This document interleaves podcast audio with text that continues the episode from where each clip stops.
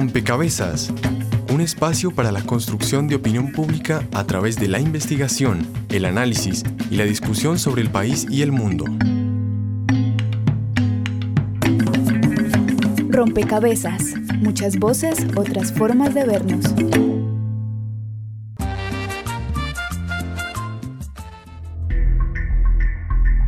Pero ¿para qué se quieren meter en esa vaina? El establecimiento se les puede venir encima. Sí, coma callado para que siga llevando del bulto. Ciudadano es todo individuo miembro de una nación, con derechos y obligaciones, y obligaciones, de cuyo ejercicio y observancia depende el funcionamiento de la sociedad. Una veeduría es un mecanismo que permite a un ciudadano o a un grupo de ciudadanos ejercer vigilancia respecto a un contrato, un proyecto o un servicio público. Hoy los ciudadanos ejercemos un papel más activo en la toma de decisiones del Estado. Ojalá se entienda pronto que también tenemos derecho a que nos digan siempre todo bien claro, que sirva para orientarnos y que eso se haga cumplir, tal cual. Mecanismos de control social.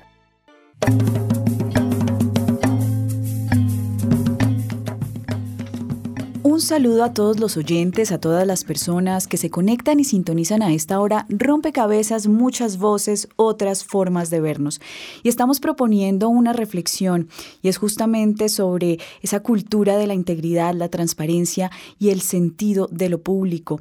Y hoy, especialmente en este rompecabezas, queremos proponer una reflexión sobre el control, los mecanismos, los distintos mecanismos de control social a los que tenemos mm, acceso los ciudadanos para ejercer nuestro derecho y nuestro deber a la participación, porque la participación es constitutiva de ese ejercicio de la democracia.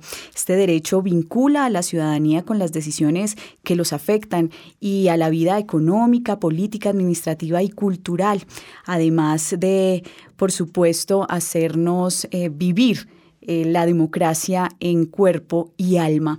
Según la Procuraduría General de la Nación, es justamente este asunto, el asunto del control social, el escenario que mayor evolución ha tenido en lo que respecta al derecho a la participación.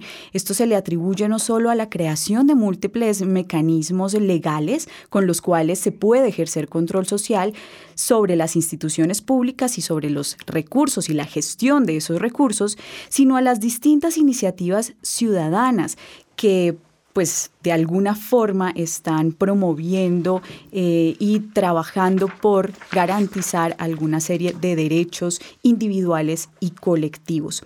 Esta es la primera entrega de varias que vamos a hacer en las que invitamos a reflexionar justamente sobre el tema de la transparencia, la integridad y el sentido de lo público. Nos dedicaremos entonces en este especial rompecabezas, en este programa, ya lo dijimos, a los asuntos de control social, cuáles son esos mecanismos a los que tenemos acceso los ciudadanos y de qué forma se convierten en expresión viva de, de la democracia, cómo motivar a la ciudadanía para participar activamente y qué experiencias o iniciativas ciudadanas y estatales son ejemplos de esa participación a través de los mecanismos de control social. Bienvenidos entonces a este nuevo rompecabezas. Estaremos con ustedes quien les habla Mónica Osorio Aguiar y en las redes sociales Laura Lili Pulido. Hola Mónica, saludamos también a todas las personas que nos sintonizan hasta ahora a través de Javeriana Estéreo 91.9 Invitábamos a todos los oyentes a que en esta ocasión sumaran una ficha a nuestro rompecabezas respondiendo a la siguiente pregunta. ¿Usted ha hecho seguimiento a las instituciones públicas y la gestión de los recursos públicos? Si lo ha hecho, ¿cómo? Y si no, ¿por qué? También saludamos a nuestras emisoras aliadas, quienes nos retransmiten en diferentes regiones. Los invitamos de esta manera a que las conozcan. Saludos a nuestras emisoras aliadas. Nos escuchan en Putumayo, Nariño, Valle del Cauca, Caldas, Chocó, Antioquia, Córdoba, Atlántico, Tolima, Los Santanderes y en Bogotá. En todo el país a través de la Red de Radio Universitaria de Colombia. En Venezuela por el Instituto Radiofónico Fe y Alegría. En América Latina por la Asociación Latinoamericana de Educación Radiofónica ALER. Y en el mundo entero por javerianestereo.com y rompecabezas.cinep.org.co. Les recordamos que pueden compartirnos sus opiniones a través de nuestras redes sociales. En Facebook nos encuentran como Rompecabezas Radio y en Twitter a través de arroba rompecabezas reemplazando la O por un cero. Bien, y con el saludo a las emisoras regionales, quiero también darle la bienvenida a quienes nos acompañan hoy a construir este rompecabezas. A Marta Tamayo, consultora de la Secretaría de Transparencia sobre Control Social, quisiera con el saludo que nos indique, Marta, qué significa para una sociedad el contar con los mecanismos de control social, en contar con esa em, posibilidad de participar. Bueno, en concreto esto significa la posibilidad de fortalecer la democracia, de vivir la democracia. No es posible una democracia si los ciudadanos, los ciudadanas no podemos hacer control social a todos los asuntos públicos. El control social es una modalidad de participación ciudadana y más que una manera de mejorar los asuntos públicos, el ejercicio de lo público, la forma de ejercer la gestión pública, más que eso es un derecho de los ciudadanos, de las ciudadanas que se puede ejercer de manera individual y de manera colectiva también. En Colombia, ¿cómo está definido el control social? Y le doy con esta pregunta el saludo al secretario de Transparencia que está con nosotros a través de la, de la línea telefónica, Camilo Enciso. Bienvenido. Mónica, un especial saludo para usted y para todos los oyentes de Javariana Estéreo. El control social puede ser comprendido como la actividad de los ciudadanos en el ejercicio de la vigilancia sobre la conducta pública eh, de los ciudadanos y la consiguiente o la subsiguiente reacción de esa ciudadanía frente a los fenómenos que está analizando o que está observando. Le pongo un ejemplo. En el Estado colombiano desafortunadamente es común observar que alguien se robó una plata o que alguien suscribió un contrato de manera ilícita. En esos casos, por regla general, operan diferentes entidades de control o de fiscalización. Entonces, por un lado usted tiene a la Contraloría que vigila los recursos públicos, por otro lado tiene a la Procuraduría que vigila que los funcionarios cumplan con las normas de ética que los rigen, o por otro lado también opera la Fiscalía General de la Nación, que vigila aquellos casos en los cuales se cometen recursos y que impulsa las investigaciones y sanciones penales correspondientes. Pero hay otra forma de controlar a quienes se ven involucrados en ese tipo de situaciones no deseables que es la reacción de la sociedad en su conjunto en la cual participan, por un lado, los medios de comunicación, las organizaciones de la sociedad civil y los ciudadanos en general que expresan su voz de reproche frente a ciertas prácticas que son inaceptables, intolerables y que requieren o que ameritan la sanción de todo el cuerpo social en su conjunto. Ese funcionamiento del control social es una manera que muchas veces es más efectiva que el mismo funcionamiento de los órganos de control o de la Fiscalía General de la Nación. Mientras que el Estado tiene que avanzar en unos procedimientos, en unos protocolos que muchas veces toman mucho tiempo, las reacciones de indignación de la sociedad civil, de la ciudadanía, frente a prácticas que son incorrectas, manda un mensaje mucho más contundente, mucho más fuerte, que le genera además, es justo decirlo, vergüenza a quienes se ven involucrados con mala administración pública o con actos de corrupción. Bien, eh, Camilo Enciso señala entonces cómo el control social se puede ejercer desde los mecanismos de la legalidad, digamos, legales contemplados en, legislación, pero también aquellas iniciativas ciudadanas que no necesariamente están contempladas allí, pero que están poniendo también un, el ojo, digamos, sobre la gestión de los recursos, sobre la administración pública. Con el saludo, Carlos Mesa, de la Procuraduría General de la Nación, bienvenido a esta mesa de trabajo. Yo quisiera que usted le contara a los oyentes un poco esa perspectiva desde allí, desde un mecanismo de control o desde una institución que hace control al Estado. Sí, muchísimas gracias. Un cordial saludo al doctor Camilo Enciso, secretario de Transparencia, a Marta, a todos los oyentes eh, de este interesante programa. A ver, desde la Procuraduría General de la Nación emprendemos la tarea de vigilar en efecto la conducta de los funcionarios públicos, que la conducta de estos servidores del Estado se adecue a los principios funcionales del Estado y a principios éticos que también ha contemplado el Estado. Pero aquí Camilo planteaba un tema muy interesante, quiero abordarlo, permitiéndome romper un poco el, el esquema de la pregunta. Planteaba Camilo que quizás el tema más importante es el del control social, el de la sanción que los ciudadanos ejercen sobre la conducta de los servidores públicos cuando lo hacen bien o mal. Yo creo que esa es la gran falencia que tenemos en Colombia. En Colombia vemos infinidad de ejemplos donde el servidor público se comporta mal, es sancionado por la Procuraduría, es sancionado por la Fiscalía, incluso yendo a cárcel. Y él mismo después aspira a un cargo público y recibe el beneplácito del elector. Ahí qué está pasando. ¿Tenemos un elector condicionado o tenemos una sociedad dormida, una sociedad paciente que está dejándose utilizar para los intereses de unos pocos? Sobre eso después tendremos oportunidad de recabar seguramente.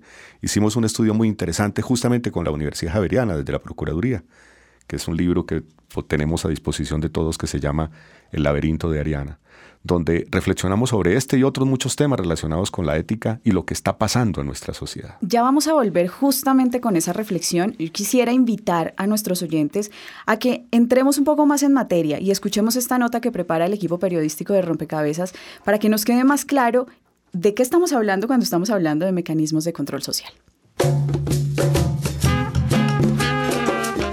Según el artículo 270 de la Constitución Política de Colombia, la ley organizará las formas y los sistemas de participación ciudadana que permitan vigilar la gestión pública que se cumpla en los diversos niveles administrativos y sus resultados. Esto se traduce en el deber que tienen los ciudadanos de hacer seguimiento a la gestión pública.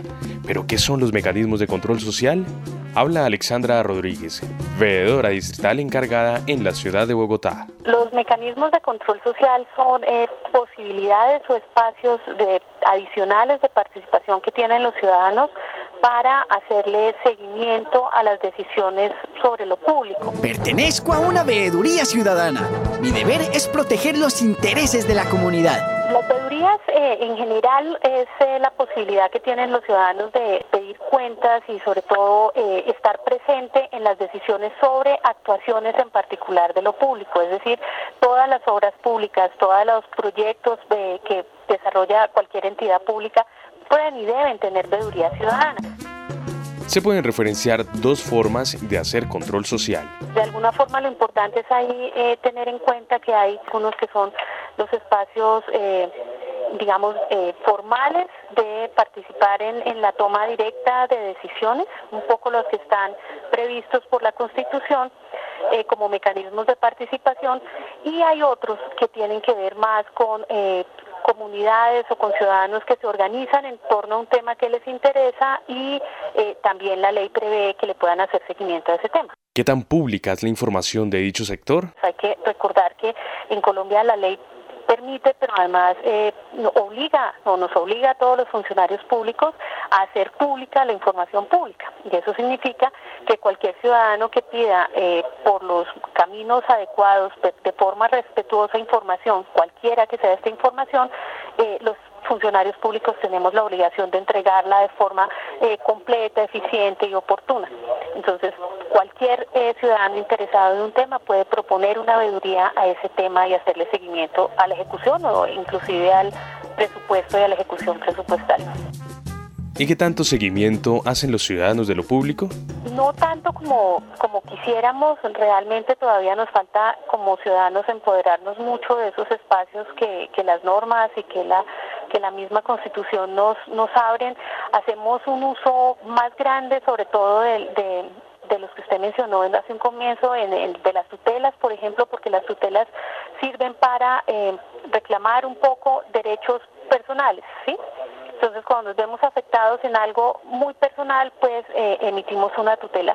Sin embargo, los que son de temas más colectivos, más de bienestar eh, social, más comunitarios, todavía nos falta mucho. Derechos de petición, denuncias, veedurías y rendición de cuentas son apenas algunas herramientas que tienen los ciudadanos para hacer el seguimiento a la gestión pública. ¿Qué tanto acude usted a ellas? Informa para Rompecabezas Juan Sebastián Ortiz. Que hay que votar a por el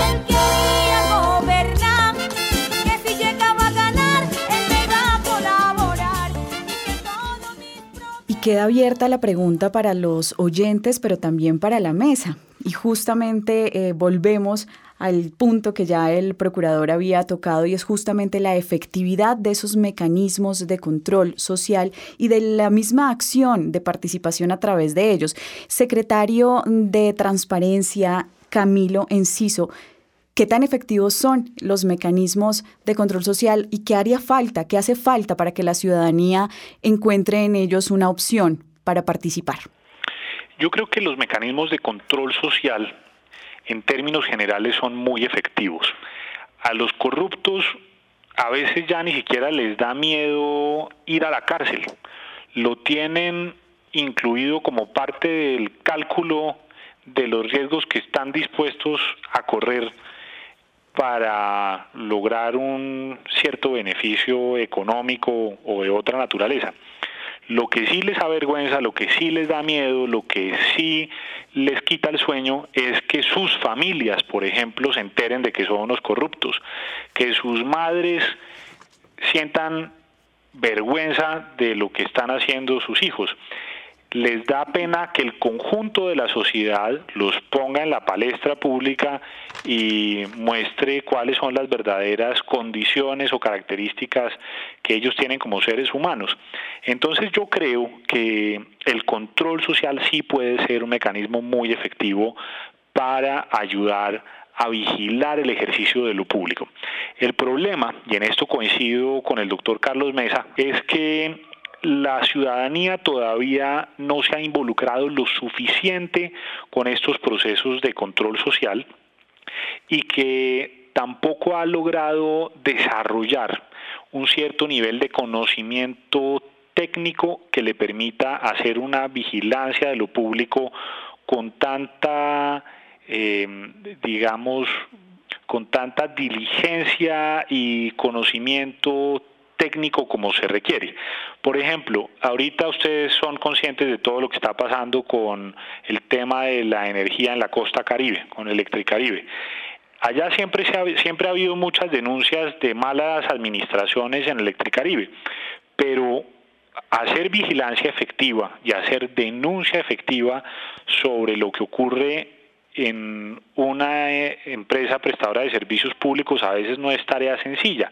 Se requiere un conocimiento técnico de cierta profundidad. Yo creo que en esa medida el Estado colombiano tiene que hacer un esfuerzo muy grande para acompañar ese proceso de pedagogía, de formación y de consolidación de unas veedurías, de unos grupos de ciudadanos que puedan hacer ese trabajo de control social de una manera mucho más eh, diligente y con, mayores y mejores conocimientos. Marta Tamayo, ¿qué está pasando con la ciudadanía? ¿Para qué, digamos, en, en, ese interés que pueden tener aquellos oyentes que están del otro lado, para qué el control social? Hay muchos para qué es del control social. O sea, uno efectivamente es la lucha contra la corrupción, pero hay también otros objetivos. Y hay tantos objetivos como, como problemas públicos percibe la gente. Eh, la señora de un barrio cualquiera eh, puede, sin mucho conocimiento técnico, hacer control social a la calle que están pavimentando, a la escuela que están construyendo, en términos de, que se entregue en el tiempo previsto, que tenga ciertas especificaciones no muy técnicas, digamos, previstas en el contrato, eh, que se trabaje todos los días como está previsto. Entonces, no sé, yo realmente creo que, digamos, hay dos maneras de aproximarse al control social. Una efectivamente muy técnica, que es muy importante y que logra niveles de efectividad grandes, pero hay otro nivel que es un nivel sencillo de la gente que no tiene esa experticia, pero que tiene el derecho y que tiene la posibilidad efectivamente de, hacer control. Volviendo a la pregunta principal, ¿para qué quiero yo hacer control social? ¿O para eh, que no haya tanta corrupción? ¿O para fortalecer la democracia? ¿O para introducir principios de derechos humanos en las políticas públicas, la lucha de las mujeres, las luchas de, los, de la población LGBTI, toda la lucha que han dado en este país la población desplazada, se ha ganado básicamente con control social utilizando un mecanismo sencillo como es el mecanismo de la tutela. O sea, las macrosentencias, o las sentencias donde declararon el estado de cosas de inconstitucionalidad en el país, o sea, como las cosas, las cosas se habían salido de madre con el tema de, la, de los desplazados en el país. Los autos de seguimiento a una sentencia, que es la sentencia 025 que sacó la Corte Constitucional, esos autos en favor de las mujeres desplazadas, de los niños, de las personas con discapacidades, de los indígenas, de la población afro, han definido unas órdenes para el gobierno que en última son ejercicios de control ciudadano provocados por la gente afectada. Entonces no es solamente un tema de lucha contra la corrupción, que es muy, muy importante y efectivamente, como lo señala Camilo, el secretario, yo creo que es uno de los objetivos principalísimos que tiene el control social, pero también hay otros objetivos. Aquí vemos, eh, Marta señala algunos de los efectos entonces que tiene una, digamos, una organización ciudadana que trabaja por, digamos, a través del control, por unos derechos, por la exigibilidad de algunos derechos. Pero ustedes en esa investigación, procurador, eh, ¿qué han encontrado exactamente sobre esos obstáculos en, en, términos de participación ciudadana a través de los mecanismos de control social? Absolutamente pertinente el enlace de los dos temas, del estudio de cultura de la legalidad y la integridad y esta, esta reflexión sobre para qué el control social. Creo que el estudio nos, nos narra cómo en, el ideal de nuestros colombianos, de los ciudadanos colombianos, ellos no se sienten parte del Estado. Y al no sentirse parte del Estado, pues no hay razón para vigilar qué está pasando con los proyectos del Estado. ¿Para qué el control social? Lo entenderíamos como que el ciudadano en la medida en que se siente integrante de una sociedad, pues tiene el derecho a saber qué está pasando con sus políticas públicas. Como bien lo decía Marta, no solo en los temas de corrupción, en todas las estructuras de la política pública, en todos los ámbitos de la política pública, en salud, en educación, en todos los temas que no necesariamente tocan con corrupción. Es decir, redondeando y ayudando aquí a la respuesta que tan efectivamente hizo Marta, creería que la razón de ser de la participación ciudadana es en la medida en que como ciudadano me entiendo parte de un todo, que es una sociedad. ¿Y cómo fortalecer ese sentido de pertenencia de la ciudadanía, procurador? Hay que trabajar fundamentalmente los temas de cultura, legalidad y integridad, trabajar eh, que el ciudadano se sienta parte del Estado. Por supuesto, hay procesos interesantes que, que estamos realizando. Creería que eh, el lograr descender hasta el ciudadano y decirle al ciudadano, oiga, usted es parte del Estado, usted despierte.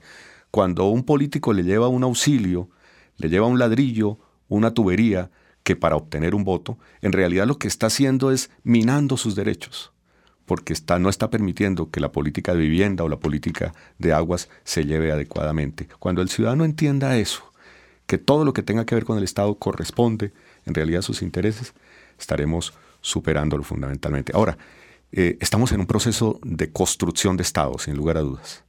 Nosotros venimos de, una, una construcción de nacionalidad que apenas estamos aprendiendo a hacerla. Marta señalaba cómo la Corte con sus visos y la 760 en temas de salud ha abierto rutas, pero creería que falta aún muchísimo por emprender en materia de que el ciudadano se vincule, para que el ciudadano se vincule a los temas del Estado. Marta, si quisiéramos decirle a los oyentes esos retos, esos eh, que, se impone, digamos, a la hora de eh, participar y optar por hacer control social, ¿cuáles serían en términos de análisis de política pública también? Bueno, yo creo que hay un primer reto tanto para la ciudadanía como para el Estado y es eh, fortalecer el acceso a la información. O sea, ese ha sido uno de los principales quiebres, el, creo que el más importante quiebre de, de la participación, de las posibilidades de ejercer la participación ciudadana y particularmente el control social, y es que todavía hay una cultura eh, en el Estado, en los servidores públicos, de, de mantener oculta información, de no entregar la información, de no ser proactivos en la entrega de la información. Muchos de los ejercicios de las veedurías ciudadanas y de otros ejercicios de control ciudadano han fracasado por falta de información pública, porque el Estado no se la entrega a tiempo. Entonces, ahorita que tenemos una nueva ley de transparencia y derecho al acceso a la información, creo que esto nos pone en un reto de cómo desarrollar efectivamente esa ley, cómo las autoridades públicas eh, implementarla y cumplirla y por el otro lado cómo la ciudadanía apropiarse de esa ley y de eh, reclamar el derecho de acceso. Creo que ese es un reto grande. Hay otros retos que tienen que ver con eh, construir espacios colectivos también de diálogo con el Estado. no sé, pongo un ejemplo, los consejos territoriales de planeación en todo el país, que son escenarios tan importantes para la construcción de la planeación del desarrollo local, creo que todavía no hemos podido darles el impulso necesario para que eh, sea un escenario vivo donde actúen todas las fuerzas vivas del, municipio, eh, todos los sectores, y además puedan ejercer la labor de seguimiento al la ejecución de los planes de desarrollo, que es una de las funciones que tienen los consejos territoriales de planeación. Creo que ese es otro reto también que, tenemos. Y creo que tenemos un otro reto y es articular el conjunto de mecanismos, de herramientas, eh, de recursos, tanto en el Estado como mm, por parte de la ciudadanía, para entenderlos, eso, entenderlos como un sistema en general que se articula y no como asuntos aislados de la queja aislada o de la veeduría aislada, sino que pueda ser un conjunto efectivamente de herramientas al servicio de la ciudadanía. Ahora, por supuesto, requerimos también en este país una formación muy amplia de la ciudadanía. Creo que el proyecto que están desarrollando de cultura de la integridad apunta también a un trabajo en el sector educativo de formación de apropiación y de construcción de lo público. O sea, en últimas creo que lo que necesitamos es construir lo público, entender que lo público es de todos y lo tenemos que cuidar entre todos.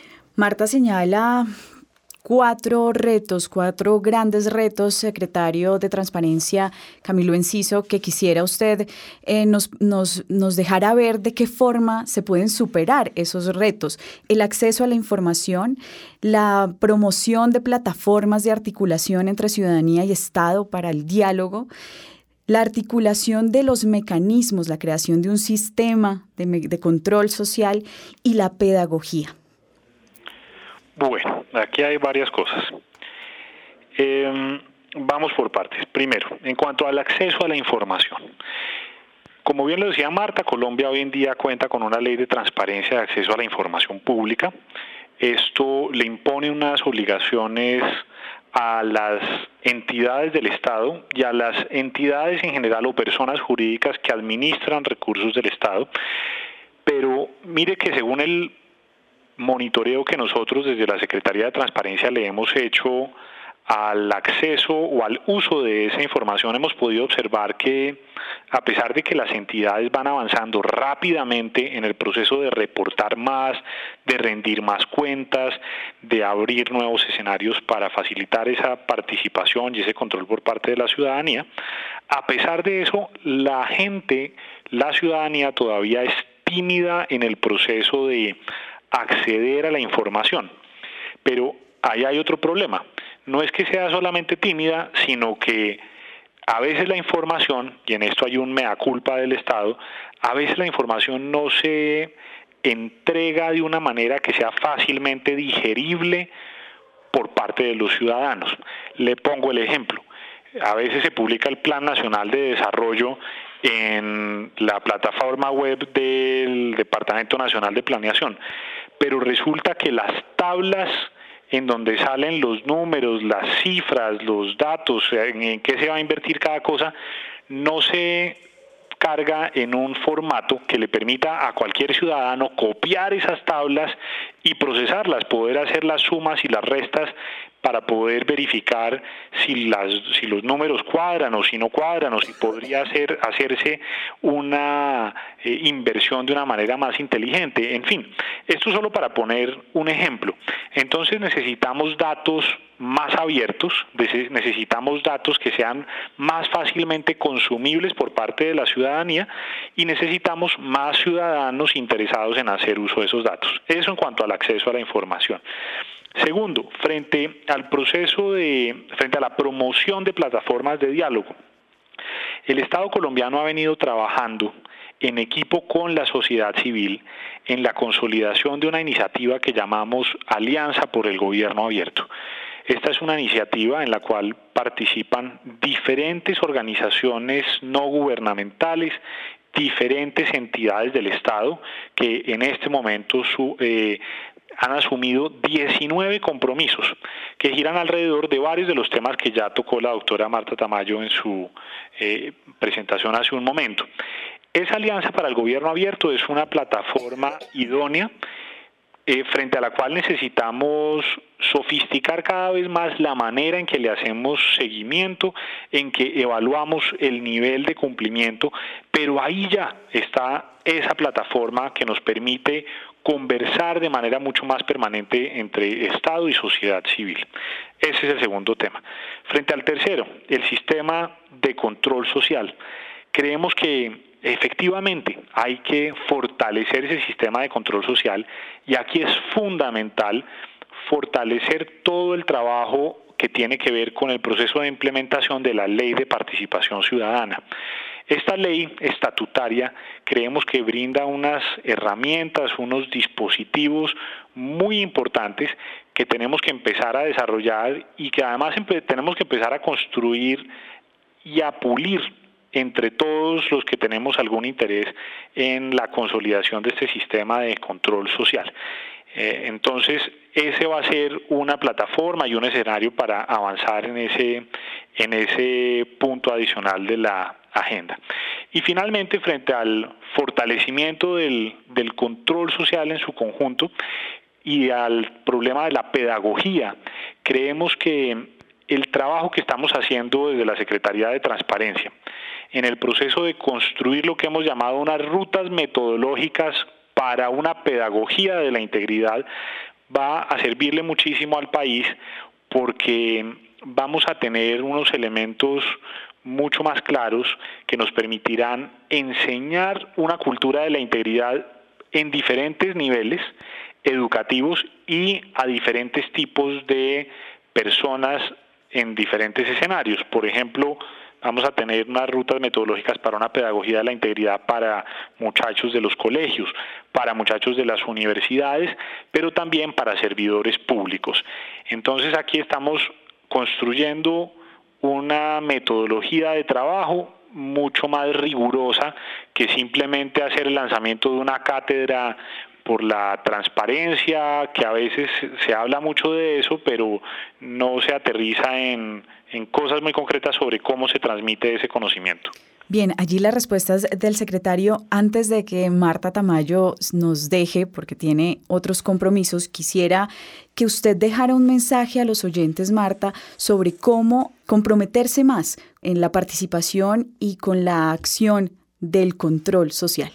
A ver, yo diría que, que tenemos las, las herramientas, tenemos los recursos disponibles para ejercer control eh, tenemos mecanismos formales que brinda el Estado, que eh, instancias, canales, eh, formas que el Estado ha dicho, este es un escenario para que la ciudadanía haga un ejercicio de seguimiento, pero también la ciudadanía de manera autónoma, con la imaginación que, que tenemos en este país, podemos inventar muchas otras maneras de hacer control ciudadano. Entonces, los jóvenes, eh, las mujeres, los campesinos, eh, en general, la ciudadanía en general puede hacer control no solamente de manera individual preguntándole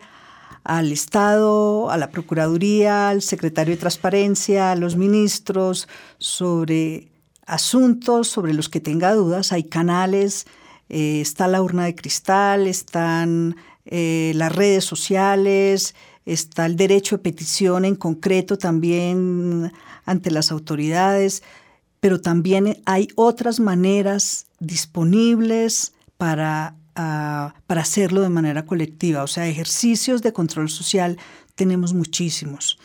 Bien, y con este llamado que hace Marta Tamayo antes de dejar la mesa de trabajo, eh, vamos a dar paso justamente a las voces de los ciudadanos porque queremos también visibilizar esas iniciativas que desde otras orillas están haciendo y ejerciendo el control social. La ficha virtual, un espacio donde los oyentes aportan a la discusión en rompecabezas.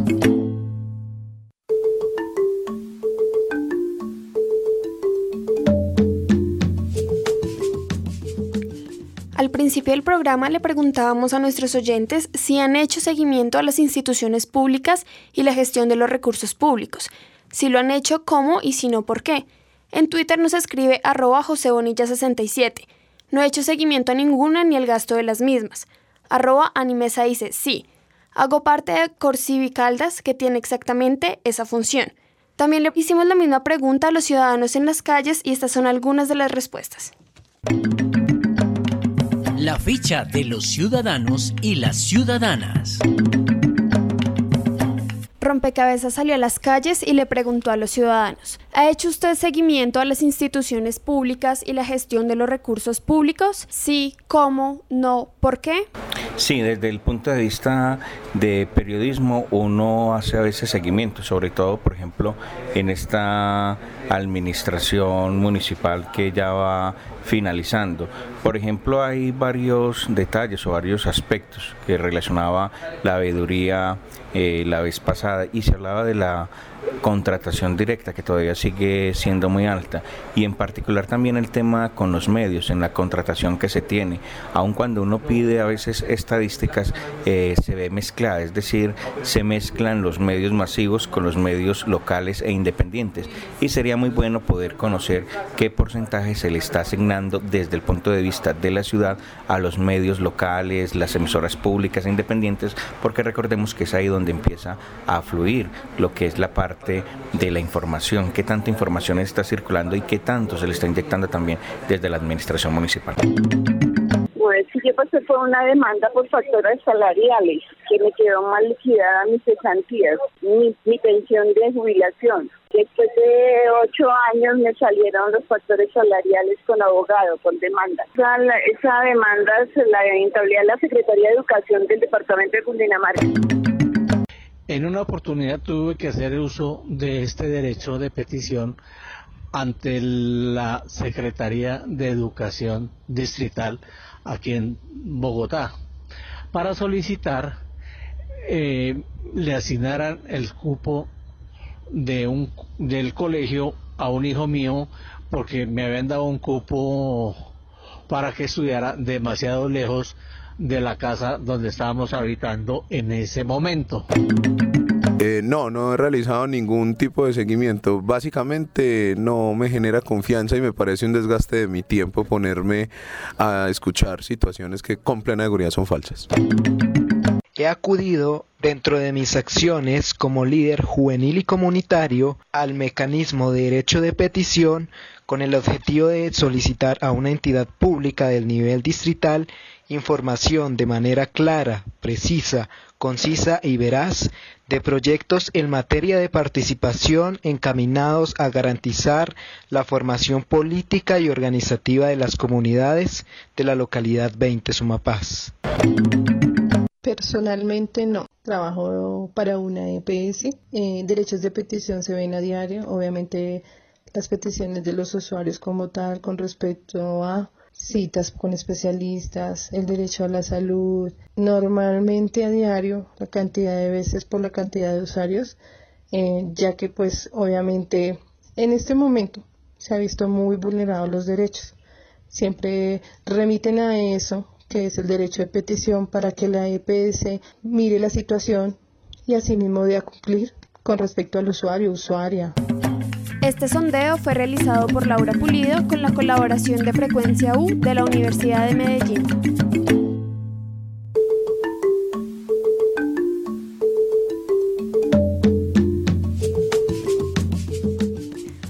Bueno, tenemos otras opiniones de nuestros oyentes, quienes nos escriben a través de nuestras redes sociales. Les recordamos, en Facebook estamos como Rompecabezas Radio y en Twitter como arroba rompecabezas, reemplazando la O por un cero.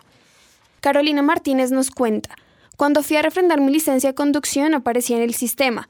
En el sitio donde se hacen los exámenes médicos me dijeron que debía solicitar la licencia como nueva, radiqué un derecho de petición ante la gobernación de Cundinamarca solicitando que revisaran los archivos, ya que la licencia como tal es original, solo que en la calera nos subieron la información al sistema y nos tumbaron. Me tocó pagar 250 mil en una academia de conducción y tramitar mi licencia como nueva. Camila Góngora dice, no he hecho uso de algún mecanismo de control, pues considero que en las instituciones públicas todos se tapan con la misma cobija. Natalie Villamil nos escribe, no he hecho seguimiento a alguna institución pública más por desconocimiento de las herramientas, ya que hoy en día si uno se pone a ver, de todos lados están usurpando los, recursos para el bien público. Y Andrea Fonseca nos cuenta, sería interesante ser parte de las veedurías locales, ya que por lo menos en Suba, que es mi localidad, se vio que desde la JAL se estaban repartiendo contratos a diestra y siniestra sin el debido proceso. Considero que es importante informarnos y estar atentos a las noticias para así emprender acciones. Bien, y allí están también en Rompecabezas poniendo sus fichas los seguidores de nuestras redes sociales y quienes participan también a través del sondeo de opinión, que deja la palabra confianza como una palabra de reflexión para esta mesa de trabajo. Y con eso quiero que Camilo Enciso, secretario de Transparencia de la Presidencia de la República, eh, se despida porque también debe eh, partir. ¿Qué decirle a los ciudadanos que sienten esa desconfianza eh, a la hora de hacer el ejercicio de control social? En primer lugar, hay que decirles que el trabajo de ellos, la participación de la ciudadanía en la vigilancia de lo público es fundamental para que tengamos una sociedad y un Estado que funcione bien. Segundo, hay que decirles también que tienen un Estado y un gobierno aliado que está dispuesto a escuchar y que cada vez abre más canales de participación para poder interactuar de manera efectiva con ellos. Y tercero, que entiendan que a pesar de las dificultades que a veces puedan existir en ese proceso de construcción, mejores espacios de diálogo entre el Estado y la sociedad civil, tanto los ciudadanos por su lado como el Estado por el otro, tenemos que perseverar en ese propósito común de generar nuevos espacios de diálogo, de trabajo colaborativo y que sólo así podremos construir una democracia verdaderamente robusta, una democracia de ciudadanos que no solamente exigen el cumplimiento de sus derechos, sino que también aportan al desarrollo de la sociedad a través del cumplimiento de sus deberes. Bien, el secretario de Transparencia de la Presidencia de la República, muchísimas gracias por poner sus fichas en este rompecabezas. Sobre el tema de la desconfianza, procurador, eh, ¿ustedes cómo desde la Procuraduría han evaluado y cómo fortalecer esa relación, ese diálogo que señalaba Camilo es necesario entre Estado y ciudadanía? Sí, justamente en el estudio que desarrollábamos con la Universidad Javeriana desde la Procuraduría, encontrábamos que uno de los temas más débiles entre los colombianos es la confianza institucional. Y estar débiles en el tema de confianza institucional significa ser débiles como Estado. Es decir, la organización estatal como tal no tiene credibilidad por parte de los ciudadanos. Ese es uno de los cinco factores que el estudio nos demostró con absoluta contundencia. Hay una desconfianza evidente. ¿Cómo construir esa confianza?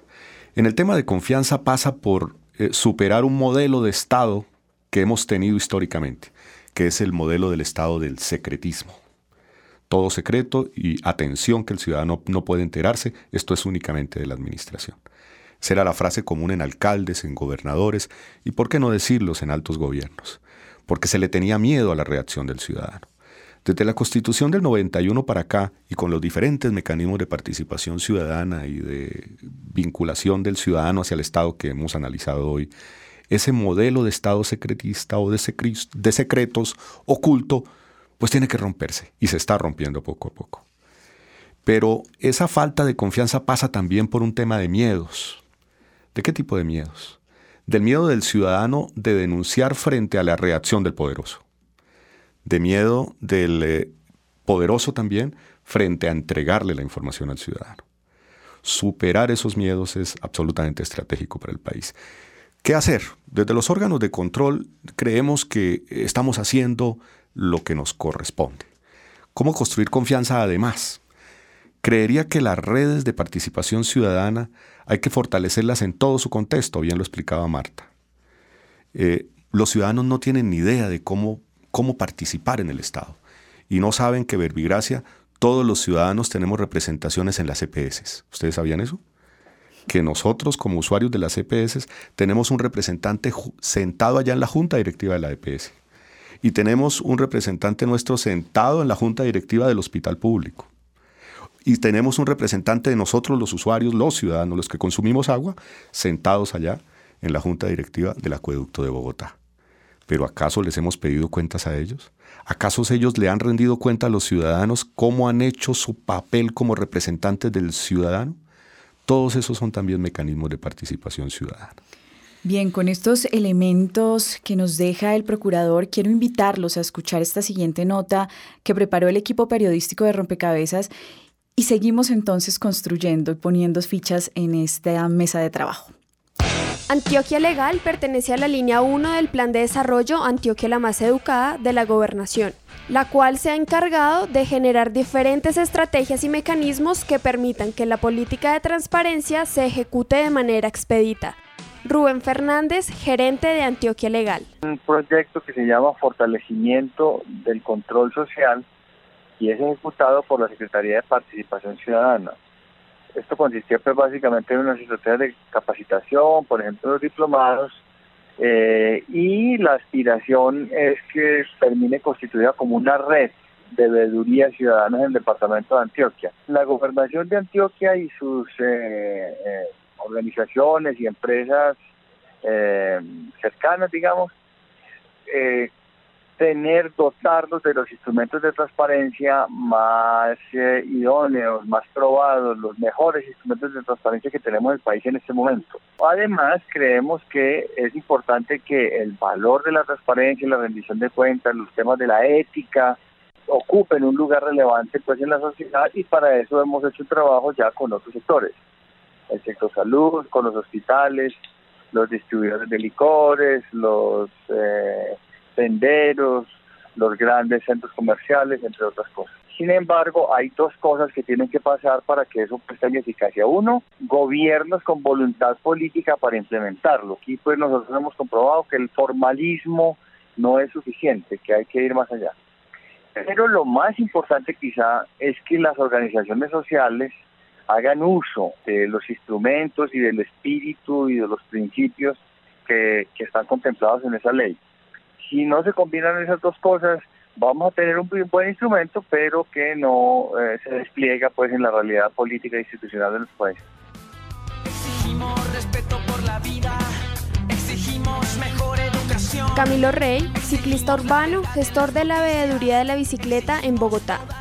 Presenta los derechos y deberes de los ciudadanos, que es apoyado por diversas organizaciones, universidades, grupos y colectivos que rodean diariamente en la ciudad, eh, generando mesas de trabajo y muy importantes salidas de campo con las entidades distritales. ¿Esto para qué? Para ejercer una vigilancia, es muy importante generar un control y vigilancia sobre la gestión pública. Entonces hemos invitado a las entidades del distrito encargadas de la ejecución de cualquier programa que tenga que ver con la movilidad limpia, proyecto o contrato de infraestructura o simplemente la prestación de un servicio, hacerle veeduría. Para nosotros es vital importancia que participen los profesores, ¿sí? para que le enseñen a esta nueva generación de jóvenes cómo hacer estas veedurías. ¿sí? Y el joven es de vital importancia que se una a estos procesos porque son la descendencia y los derechos que vienen para esta ciudad. Entonces invito a todos los jóvenes para que hagan parte de procesos ciudadanos, de procesos participativos y más de participativos, procesos positivos en torno a la participación de nuestra sociedad y de la nueva construcción de Bogotá. Exigimos nueva gente en el gobierno y que se acabe tanta corrupción. Informa para Rompecabezas Laura Pulido. Y que la selva no se pueda ni tocar. Somos ciudadanos libres, convencidos que todo es posible. Somos libres como el viento, como el águila que está en movimiento. Escuchábamos dos experiencias que nos dejan ver también cómo desde la iniciativa de una ciudadanía activa se hace y se ejerce el control social. Quiero darle la bienvenida a Andrés Hernández, director del área de ciudadanía de transparencia por Colombia, a esta mesa de trabajo. Y Andrés, con la pregunta de, estamos hablando justamente de cómo empoderar la ciudadanía y de cómo darle herramientas para, para ejercer el control social. Eh, bienvenido a Rompecabezas. Muchas gracias por la invitación. Un gusto acompañarlos.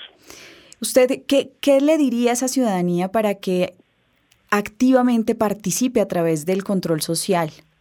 Bueno, lo primero que habría que indicar es em, que el control social em, no es algo difícil, no es algo misterioso, no es algo imposible. Hay que tratar de desmitificar ese control social que a veces lo entendemos como una herramienta de ataque al funcionario público, de crítica a las instituciones, y cambiarlo por una visión eh, mucho más constructiva, mucho más propositiva y en la medida de lo posible de diálogo con las instituciones públicas.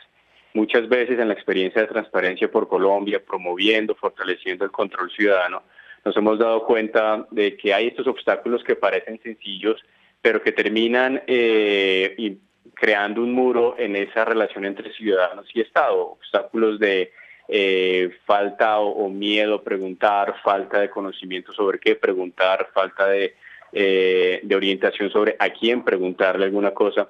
Pero en realidad muchas veces nos quejamos, eh, muchas veces planteamos problemas del lado de la institucionalidad pública cuando nosotros como ciudadanos pues podemos cumplir un rol muy eh, constructivo desde ese eh, paso inicial de, querer entablar y quitarnos también como esa barrera que a veces tenemos de, miedo o de, o de prejuicio hacia, la institucionalidad pública. ¿Qué cambiaría eh, en el país si el diálogo entre ciudadanía y Estado en ese sentido fuera más activo? Yo creo que estaríamos ante niveles de confianza eh, probablemente un poco más altos de los que tenemos en este momento. Eh, algunos estudios indican que, por ejemplo, eh, hacia el gobierno, el, casi ni siquiera la mitad de los ciudadanos confían en, en, qué es lo que están haciendo. no, no confiamos en general en las instituciones públicas. Y ese tema de la confianza es fundamental. La confianza es la base de cualquier sociedad, es la base de cualquier eh, proceso de construcción de paz es la base de cualquier relación, no solamente entre ciudadanos y Estados, sino entre, entre, entre ciudadanos eh, en, en, general, ¿no? Eh, y a eso es a lo que le tratamos de, apuntar también. Claro, no somos ingenuos y tratar de construir confianza es un reto enorme en nuestro país. Tenemos eh, pues un contexto en el cual eh, muchas veces la rendición de cuentas no se ha realizado a la ciudadanía, sino a actores ilegales, incluso actores armados o donde la institucional pública no está no ha estado en, algunas ocasiones o en algunos contextos orientadas al servicio al ciudadano. Y eso es un, reto enorme que tenemos eh, en el país de transformar esas instituciones al servicio al ciudadano pero también del ciudadano eh, tomar esa actitud propositiva y constructiva un elemento fundamental por supuesto es que podamos contar con las garantías eh, para ese diálogo y para esa confianza. Y parte de las garantías, de nuevo lo, mencioné hace un momento, no solamente el acceso a la información, los espacios de diálogo, ver resultados, sino que el ciudadano tenga la certeza de que no, no me va a pasar nada por querer denunciar o no me va a pasar nada por eh, no necesariamente eh, reportar un caso de corrupción, sino un caso de ineficiencia o un caso en el cual las eh, los servicios que debería estar recibiendo no están funcionando. Entonces, y, ahí todavía hay un reto grande por hacer.